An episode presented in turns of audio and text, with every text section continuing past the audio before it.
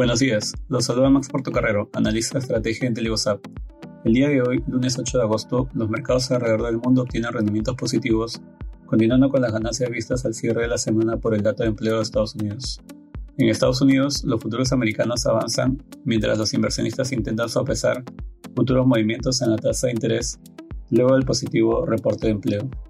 De este modo, se esperan mayores señales sobre la salsa de tasa o la publicación de la inflación de julio en la mitad de la semana el cual se estima se reduzca a 8.7%. En lo político, el Senado aprobó por muy poco el histórico proyecto de ley de los demócratas, denominado Ley de Reducción de la Inflación, el cual consiste en un paquete fiscal por 430 mil millones de dólares. Así, se espera que el proyecto sea aprobado el fin de semana por la Cámara de Representantes. En la eurozona, las bolsas europeas muestran rendimientos positivos, con las acciones tecnológicas liderando los avances.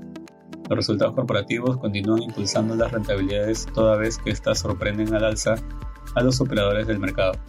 De este modo, se espera que los reportes de ganancia de Siemens Energy, Porsche y BioNTech sean publicados durante la jornada. Por otro lado, la confianza del inversor mejoró para el mes de agosto, contraponiéndose al retroceso esperado por el mercado. En Asia, las acciones cerraron al alza, en línea con los avances vistos en otras regiones debido al positivo dato de empleo en Estados Unidos. Así, el Nikkei avanzó 0.26%, mientras que el índice chino de Shanghai rindió 0.31%. Por otra parte, SoftBank registró una de sus mayores pérdidas en su línea de inversión Vision Fund en su primer trimestre fiscal, debido al golpe de las acciones tecnológicas en medio del aumento de tasas de interés. Respecto a commodities, el precio del oro avanza ligeramente ante la posibilidad de mayores alza de tasa. Asimismo, el precio del cobre muestra rendimientos positivos.